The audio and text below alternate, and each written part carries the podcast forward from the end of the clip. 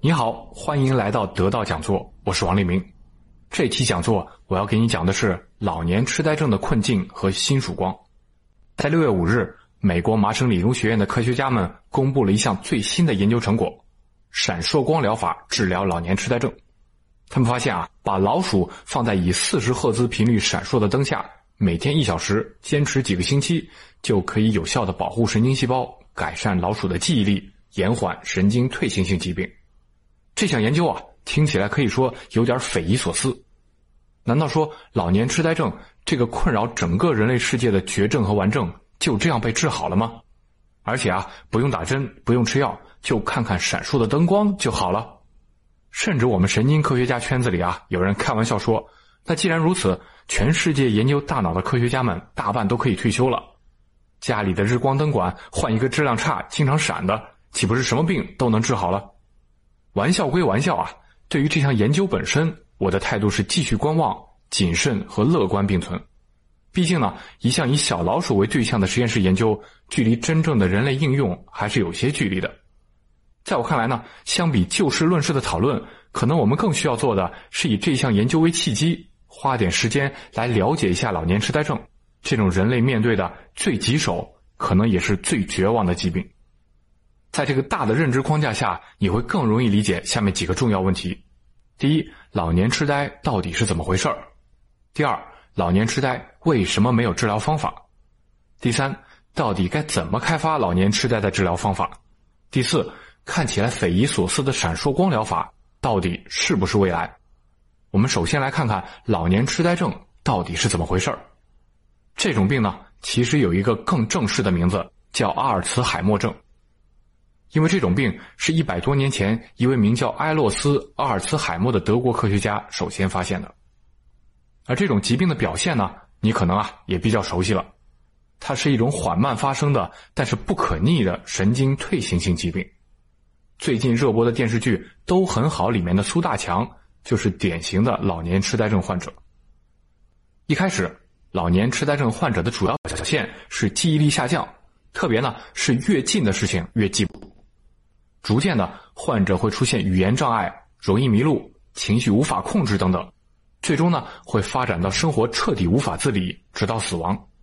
如果解剖老年痴呆症患者的大脑，我们会看到大脑的体积大大萎缩，大脑里面大量的神经细胞都已经死亡了。我说这种疾病是人类最棘手，甚至是最绝望的疾病，主要呢是因为下面几个原因。第一。这种疾病的发病率非常高，全世界目前呢有超过四千万人患有老年痴呆症，而更可怕的是，这种疾病的发病率伴随着年龄增加直线上升，六十五岁的老人有百分之五的概率患病，而八十岁老人的患病概率就上升到了百分之十，到了九十岁，发病率就已经到了惊人的百分之五十。我们知道，这个世界啊正在快速老龄化。那这也就是说啊，未来世界注定要出现天文数字的老年痴呆症患者。有人估计，到二零五零年，患者总数将会突破一点五亿人。第二个原因呢，是这种疾病缺乏治疗手段。如果仅仅是患病人数多，也还不足以让我们特别害怕。但是老年痴呆症偏偏又是一个人类医学毫无办法的疾病。在过去三十年里，有大量的研究人员和巨额研究经费投入到这个领域。但是，一直到今天，人类发明的能够治疗老年痴呆症的药物总数是零。在人类主要疾病当中，老年痴呆症是绝无仅有的一个真正的不治之症。现在市场上倒是也有几个所谓的老年痴呆症药物，但是这些药物的功能是缓解症状，而不是治疗疾病。我类比一下，就像是感冒了吃药缓解鼻塞或者缓解头痛一样，确实能让人舒服一点，但是这些药物本身并不治病。也并不会延缓老年痴呆症持续恶化的进度，而第三个原因呢，是这种疾病消耗了巨量的社会资源，发病率高，特别是老年人发病率高，又没有什么有效的治疗方法，这几个特点就决定了老年痴呆症会长期的大量的消耗社会资源。对于一个个家庭来说，照顾老年痴呆症患者是一场漫长的、让人心力交瘁的，但又永远不可能胜利的战役。到二零五零年。看护老年痴呆症患者所需的巨额费用，可以轻易的耗尽所有国家的医保经费。根据这三个原因，我想你就可以理解了。搞清楚老年痴呆到底是怎么回事儿，开发治疗老年痴呆症的药物，是一个和我们每个人的老年生活都密切相关的话题，也是一个和整个人类世界的未来密切相关的话题。那你可能会问啊，问题是明摆着的，怎么它就解决不了呢？平心而论啊，也不能说科学家和医生们没有努力过。在过去几十年时间里，人们陆续提出了许多解释老年痴呆发病的模型，其中生命力最长久、接受程度最广泛，也对生物医药产业产生了最深远影响的，当属诞生于1990年代初的 A 贝塔模型，大写字母 A 跟上一个希腊字母贝塔。根据这个简单明了的模型，老年痴呆症的罪魁祸首是一个名叫 A 贝塔的蛋白质分子。那这个模型啊，可以用简单的几句话加以概括：不知道什么原因，人脑当中产生了大量的 A 贝塔蛋白质，这些蛋白质分子彼此聚合，甚至形成大大的块状，破坏了大脑神经系统的功能，杀死了大量神经细胞，最终啊，导致患者记忆能力和认知功能的衰退。在接近三十年时间里，这个假说获得了大量实验证据的支持。我把它们简单总结为下面四个方面的证据：第一，眼见为实，这说的呢是人体解剖的发现。人们在老年痴呆症患者去世以后，解剖了他们的尸体，在患者大脑里啊发现了大团大团的蛋白斑块，这些深色的沉淀密密麻麻的出现在大脑神经细胞的周围。很明显呢，他们很可能啊和老年痴呆症的发病有关联。科学家们提取了这些蛋白，并且进行了分析，发现它们当中的一个主要成分就是 A 贝塔蛋白。也就是说啊，A 贝塔蛋白的沉淀和老年痴呆症的发病存在很强的相关性。第二个证据呢是见微知著，这说的啊是科学家们在培养皿里做的实验，人们发现 A 贝塔蛋白的来源是人体当中一个正常的名叫 APP 的蛋白质。这个 APP 蛋白本来似乎啊人畜无害，但是如果它在体内因为某些原因被切割之后，会留下短短的一小段，这个呢就是 A 贝塔蛋白质了。而如果把这些被切割出来的 A 贝塔蛋白质放到培养皿里，它们确实呢能够杀伤神经细胞。也就是说啊，A 贝塔蛋白确实能在培养皿里杀伤神经细胞。而第三方面的证据呢，叫杀鸡儆猴。这说的呀是动物模型的研究发现，如果把病人大脑里的 A 贝塔蛋白提取出来，注射在老鼠的大脑里，或者干脆呢在老鼠体内利用转基因技术大量生产 A 贝塔蛋白。那可怜的老鼠大脑里会很快出现密密麻麻的蛋白斑块，它的模样呢和人类老年痴呆症患者大脑非常类似。这也就是说啊，A 贝塔蛋白能够在动物模型里模拟人类大脑的病变。而第四方面的证据呢，我叫它血浓于水，这说的啊是人类遗传病的研究。我们知道有大约百分之二到百分之三的老年痴呆症患者表现出明显的家族遗传特征。这些家族性患者往往携带特殊的基因变异，而更重要的是呢，这些基因变异集中在三个人类基因当中：APP、PS1 和 PS2。这三个基因的名字不重要，但是它们功能上唯一的交集就是都负责生产 A 贝塔蛋白。你看，APP 就是 A 贝塔蛋白被裁剪之前的前身，而 PS1 和 PS2 呢，就是裁剪 APP 蛋白的一把蛋白质剪刀。所以呢，这些不同的基因变异产生了一个类似的结果，那就是大大增加了人脑当中的 A 贝塔蛋白。也就是说，在家族性老年痴呆症患者体内，罕见的基因变异生产出了超量的 A 贝塔蛋白。上述四方面的证据呢，就像四根顶梁大柱，支撑起了长盛不衰的 A 贝塔模型。我必须先提醒你一句啊，上述四个方面的证据，任何一个方面单独拎出来。其实都不足以说明 A 贝塔蛋白和老年痴呆发病之间有强烈的因果关系，这一点呢，我们在后面再详细讨论。但是当这四方面的证据先后出现，并且环环相扣的支撑起一个看起来相当严密的逻辑网络的时候呢，大多数人都会忍不住臣服在他的脚下。说到这儿呢，我简单小结一下：老年痴呆症是一种常见的但却没有任何有效治疗手段的疾病。在患上老年痴呆症之后，人会逐渐丧失记忆力、认知功能、情绪控制力，最终呢失去生活自理能力。通过过去三十年的持续研究，人们广为接受啊，A 贝塔模型能够成功的解释老年痴呆症的发病原因。简单来说呢，一种名叫 A 贝塔的蛋白质，不知道因为什么原因被大量生产出来，在人脑当中形成沉淀，杀死神经细胞，导致疾病的发生。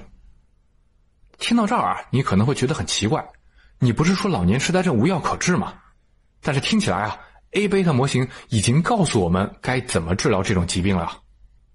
你看，既然 A 贝塔蛋白太多了会得老年痴呆，那反过来消灭或者清除大脑当中的 A 贝塔蛋白，不就能够治疗这种疾病吗？而要想消灭大脑当中的 A 贝塔蛋白，理论上方法可多的是啊。比如说。我们可以直接干扰剪切 APP 蛋白的剪刀，让 A 贝塔蛋白压根儿就不要生产出来。我们呢，也可以加强大脑里的废物排泄功能，让生产出来的 A 贝塔蛋白快速的降解消失。最后呢，我们其实还可以直接开发一个精确识别 A 贝塔蛋白的分子靶向药物，直接绑定和消灭 A 贝塔。你可不要嫌这套描述啊，好像特别简单粗暴。实际上，掌握了这套思维方法，你也能做一个合格的药物开发者了。在过去二三十年里，人类设计开发的老年痴呆症药物，大部分都是试图通过这样的方法起作用的。而针对这些药物，世界各地开展的人体临床试验总数量超过了两百个。而结果如何呢？人类在 A 贝塔理论的指导下，向着老年痴呆症发起了超过两百次冲锋，只换来两个血淋淋的大字：失败。连哪怕一个成功的案例都没有，在老年痴呆症这个狞笑的死神面前，倒下了无数绝望的尸体，其中有生物学家的，有医生的，更多的呢，当然是万千患者的。我举一个特别有震撼力的失败案例吧，就在二零一九年，市值排名世界第十八位的制药公司美国百健公司，有一种针对 A 贝塔蛋白的药物临床试验失败，百健公司的股票当日暴跌百分之二十八。市值缩水一百五十亿美元。当然了，每一次临床试验失败的时候呢，总会有人站出来就事论事的分析失败的原因，比如说是不是药物分子的设计有问题，不能很好的进入人脑呢？比如说是不是药物分子的毒性太大，副作用掩盖了好的作用呢？再比如说是不是临床试验的设计出了问题，很多患者都已经是晚期重症患者了，可能本来也没有什么救了呢？甚至啊。是不是数据分析出了问题？可能药物起作用了，但是我们没看出来呢？等等等等。但是在两百次失败之后，再乐观的人可能也坐不住了，因为这显然已经不是就事论事找技术缺陷能解决的问题了。你想啊，在这两百次冲锋当中，药物分子的化学特性不同，主导研究的科学家不同，参与临床试验的医生和医院不同，这些临床试验所在地和所在国家也不同。患者的具体情况当然也各不相同，但是结果居然是完全一样的失败。那这可能只有一个合乎常理的解释吧？那这个解释就是 A 贝塔模型可能压根儿就是错的。别着急，先等等。你跟着我的分析到这儿，你可能已经觉得啊，这个解释已经是水到渠成了，A 贝塔模型只能是错的。但是在真实的科学历史上，这句话可没有那么容易说出口啊。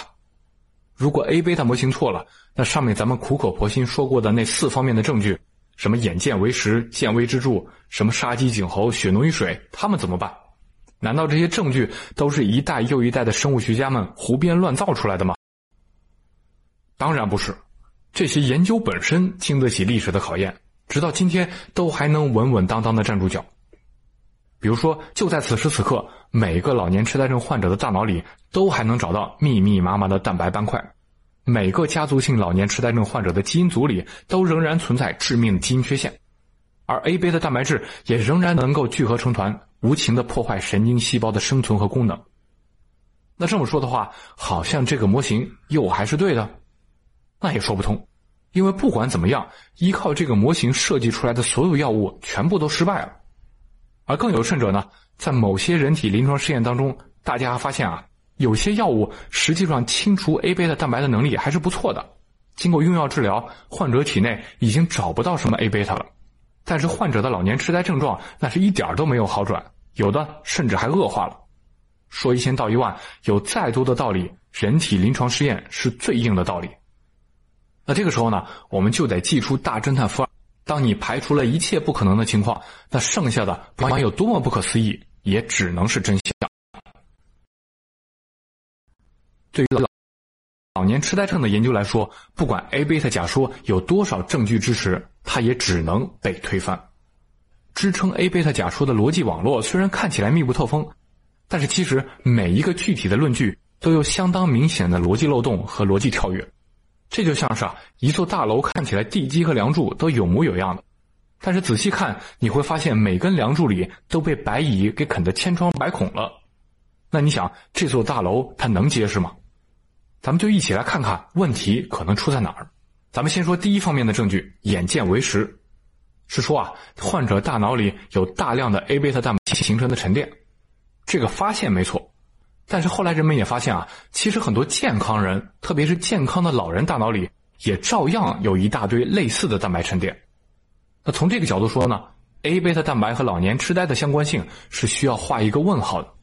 我们再说第二方面的证据，见微知著，说的呢是 A 贝塔蛋白在培养皿里能杀死神经细胞，这个发现也没错。但是这个结果到底能说明什么问题，是要画一个问号的。因为人脑的环境可比培养皿复杂多了，谁能保证培养皿里的发现就和人脑的真实情况是完全一样的呢？我们再说第三方面的证据，杀鸡儆猴。他说的是 A 贝塔蛋白能够在动物模型里模拟人类大脑的病变，这个发现它也是对的。但是要注意啊，虽然老鼠的大脑确实出现了蛋白斑块。但是老鼠的神经细胞可没有怎么死，老鼠的记忆能力什么的也没怎么被影响。换句话说呢，动物模型只是外观看起来像人类患者而已，具体疾病的症状一点都不像。我们再说第四方面的证据，血浓于水，这说的呢是家族性患者体内的基因突变确实导致了大量 A 贝塔的诞生。那这个发现仍然还成立。而且啊，这其实是 A 贝塔模型最接近真实人类世界的一个证据了。但是你还是要注意，那不是只有百分之二到百分之三的患者是家族性的吗？你凭什么就能说家族性的老年痴呆和非家族性的老年痴呆是一种疾病呢？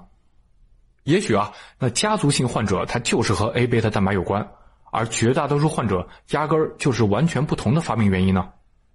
说到这儿，你可能就看明白了。尽管每一个单个研究的发现仍然站得住脚，尽管 A 贝塔假说仍然是把它们串起来的最简单的一套理论，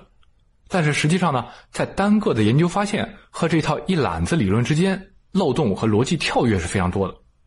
这就导致了，尽管人们从情感上很希望这套理论成立，毕竟呢，它是一套特别简单而且优美的理论，但这套理论就像那个梁柱已经被白蚁蛀空的大楼，一次强有力的打击。就能让它彻底倒下，而更何况他接受了两百次打击，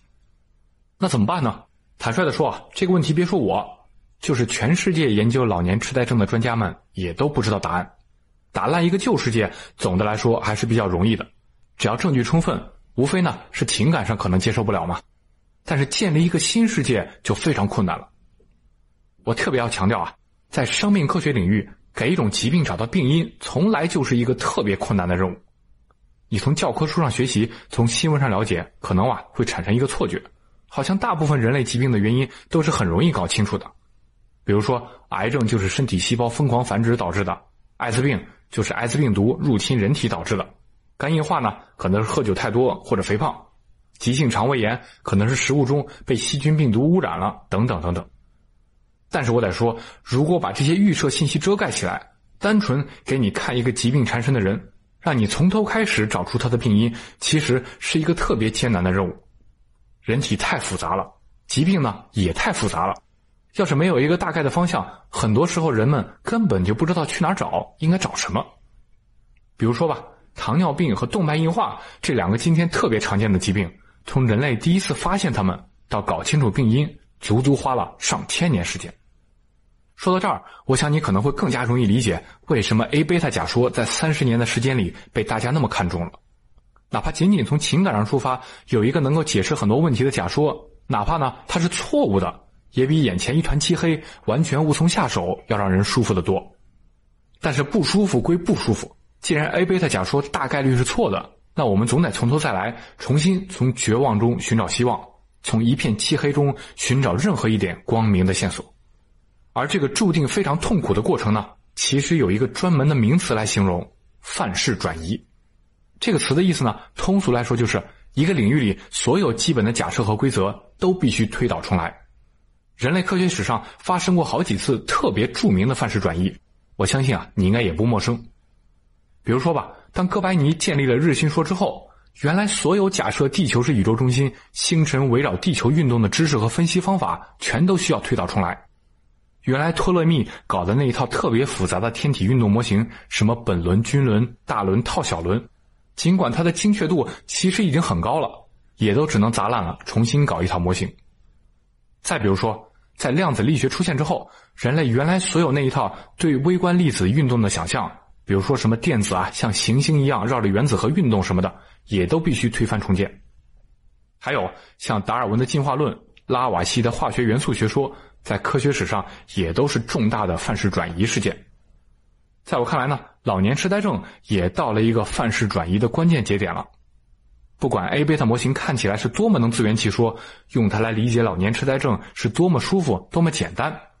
那既然这个模型根本无法指导药物开发，那我们也只好闭着眼睛把它彻底砸碎，重新搞一套新的模型出来。那在这个过程里呢，也就一定会出现所有范式转移过程中都会出现的现象。我们会看到，短时间内有大量的五花八门的假说和模型涌现出来，各自声称啊能够替代原有模型，并且做得更好。这种现象呢，好听点说啊叫百花齐放，难听点说呢就是群魔乱舞。这里呢，我来举几个比较有代表性的例子吧。有一些呢是革命性相对比较弱的，比如说啊，有不少科学家认为，可能不是所有的 A 贝塔蛋白都有毒，可能啊只有其中某一些才有毒。比如说单个分子形态的 A 贝塔，或者呢少数几个 A 贝塔分子形成的聚合体，所以啊药物开发必须针对这些分子才行。如果不分青红皂白，把所有类型的 A 贝塔都去除了，可能啊反而还有害处。还有人说啊老年痴呆症的原因不是 A 贝塔，而是另一个蛋白质 tau，它呢也是一个希腊字母。在他们看来呢，这种叫 tau 的蛋白质能够在大脑神经里形成一团团纠缠在一起的神经纤维，杀死神经细胞，导致老年痴呆。那之所以说这个模型革命性比较弱，是因为大家觉得 tau 的聚集其实还是会受到 A 贝塔蛋白的影响。换句话说呢，无非是 A 贝塔到底是直接导致疾病，还是间接的通过 tau 导致疾病的区别。但同时呢，还有一些假说就显得非常离经叛道了。比如说，二零一五年就有一篇发表在《自然》杂志的学术论文认为，老年痴呆症可能是一种类似于疯牛病的传染性疾病，在患者大脑里，A 贝塔蛋白出现了错误的折叠，从而形成了蛋白斑块，导致疾病。而这些折叠错误的 A 贝塔一旦进入其他人的体内，就会像火种一样，让原本正常的 A 贝塔蛋白也开始错误折叠，引发疾病。再比如说，二零一九年初。发表在《科学进展》杂志上的一篇论文又说啊，在很多老年痴呆症死者的大脑里，发现了一种很奇怪的细菌，叫牙龈卟啉单胞菌。之所以说奇怪啊，是因为这种细菌原本应该生活在人的口腔里，它呢也是导致一系列牙龈疾病的罪魁祸首。所以呢，有些科学家就认为啊，老年痴呆症就是因为口腔里的坏细菌不知道怎么进入大脑才引起的。你看。一个说老年痴呆症能像疯牛病一样传染，一个说老年痴呆症是口腔细菌引起的，这当然都是听起来很疯狂的假说。我得再次提醒你啊，在科学范式发生转移的时候，多奇怪的研究和假说，你都要有个心理准备。我们不光得抱着开放的心态接受和审视他们，我们还得期待这些奇奇怪怪的学说当中，真能出现一个能够真正解释老年痴呆症，并且帮助我们开发出药物的解决方案。说到这儿，你再回想一下闪烁光治疗老年痴呆的研究，是不是就更能理解它的意义了？没错，它本质上呢，也就是在这场正在发生的范式转移当中，又一个具有相当革命性的新假说、新方向。在这儿呢，我帮你大致梳理一下闪烁光疗法到底是怎么来的。它的发展呢，经历了几个关键节点。第一，早在近百年前，人们就已经发现。人脑的神经细胞能够像彼此约定好一样，共同开始活动，这个呢就产生了足够强大的电信号，能够被贴着头皮的电极检测出来。这其实呢就是大家今天都很熟悉的脑电波。第二，二零一六年麻省理工学院的蔡立慧实验室发现，在老年痴呆症的转基因小鼠体内，大脑一种频率在二十到五十赫兹之间的特殊的脑电波，我们一般叫它伽马脑电波，它被减弱了。而如果啊给这些小鼠看四十赫兹闪烁频率的闪烁光，这些老年痴呆小鼠的伽马脑电波能够被恢复。而第三呢，到了二零一九年初，同一个实验室又证明，四十赫兹的闪烁光如果结合四十赫兹的声波一起使用，效果更佳。而第四，二零一九年六月，也就是我们这次讨论的研究中，同一个实验室又发现，四十赫兹的闪烁光除了能够清除 A 贝塔蛋白，还能够保护神经细胞，延缓它们的死亡。增强小鼠的学习记忆能力。那根据这些研究，老年痴呆症啊，既不是 A 贝塔蛋白导致的，也不是套蛋白导致的，更加不是什么传染病导致的。它的发病原因呢，是大脑内部一种脑电波出了问题，变弱了。那至于 A 贝塔蛋白和套蛋白的病变，可能啊，只是老年痴呆症的结果，而不是原因。那既然如此，想要治疗老年痴呆症，直接刺激大脑，恢复大脑当中的脑电波就行了。针对 A 贝塔或者针对套，那当然就没有什么用了嘛。而且我还得说啊，这个思路要在人体当中验证还是相当容易的。我们知道，开发一款药物，从设计、生产、动物模型的验证，一二三期人体临床试验，再到最后上市，动辄呢就需要十几年时间、几十亿美元的投入。但是根据这个新的模型，那无非就是给患者看一块闪烁的屏幕，最多再加上一段单调的声音，就可以治疗疾病了。这个方法。不管是临床验证，还是未来可能的市场推广，应该都非常容易。实际上呢，主导这一系列研究的麻省理工学院的科学家，包括蔡立慧本人，已经在2016年联合成立了一家公司，名叫 Cognito Therapeutics。这家公司啊，专门开发刺激大脑的医疗设备，有好几项临床研究已经在进行当中了。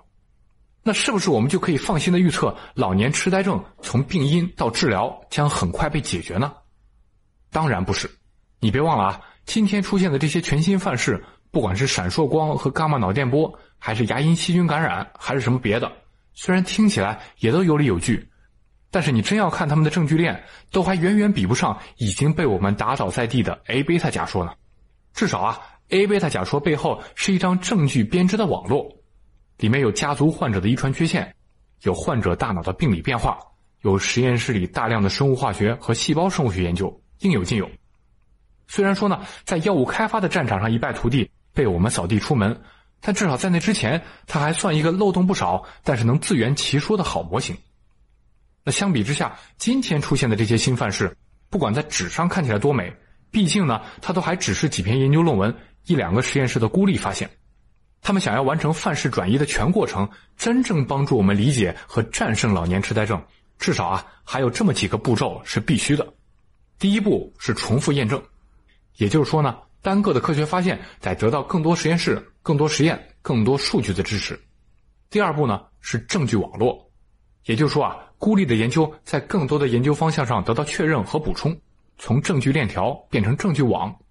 比如说以闪烁光这个模型为例，是不是人类的老年痴呆患者当中也会出现脑电波强度的下降呢？这种变化有没有什么基因突变能够解释呢？在动物模型里，闪烁光刺激到底是怎么提升动物的记忆能力的？这种提升是不是需要 A 贝塔蛋白的参与呢？等等等等。而第三步呢，是治疗疾病，这是最终极的验证方式了。也就是说，根据这个模型开发治疗方法，是不是能够有效的治疗人类疾病？只有真正通过了这三关，我们才可以说，今天我们听起来匪夷所思的闪烁光疗法，真的就是未来。它呢，能够帮助我们解释老年痴呆的发病原因，也能够帮助我们有效的对抗这种疾病。换句话说，他的成功代表着人类对老年痴呆的理解顺利完成了一次范式转移。而在那之前呢，我相信啊，你可能还会在新闻媒体上看到更多的匪夷所思的关于老年痴呆症的研究。那个时候啊，你保持淡定就好。请记得我说的那句话：在一个科学问题正在发生范式转移的时候。多奇怪的研究和假说，你都要有个心理准备。好了，本期讲座啊就到这里为止。我为你介绍了老年痴呆症的基本特点和人类认知对抗老年痴呆症的大框架和大历史。相信呢，在这个框架下，你会更容易理解闪烁光疗法的意义，更容易预测未来老年痴呆症药物的发展方向。在最后呢，我给你提供一些有用信息：老年痴呆症虽然无药可治。实际上呢，也没有被严格证明过的预防手段。但是医生们普遍相信啊，生活方式的改善能够在某种程度上降低你得老年痴呆的概率。下面这些建议来自美国著名的梅奥诊所，供你参考。第一，戒烟；第二，控制三高，也就是高血压、高血脂和高血糖；第三，均衡饮食，比如说著名的地中海饮食可能有好处，多吃蔬菜水果、鱼类、五谷杂粮、豆类，还有橄榄油，少吃肉，少吃奶制品。第四，积极参加体育锻炼和社交活动；第五，关注自己的精神和情绪健康；第六。利用某些认知和记忆力的训练方法锻炼自己的认知能力。好了，本期讲座就到这儿结束了。我是王立明，期待和你下次再见。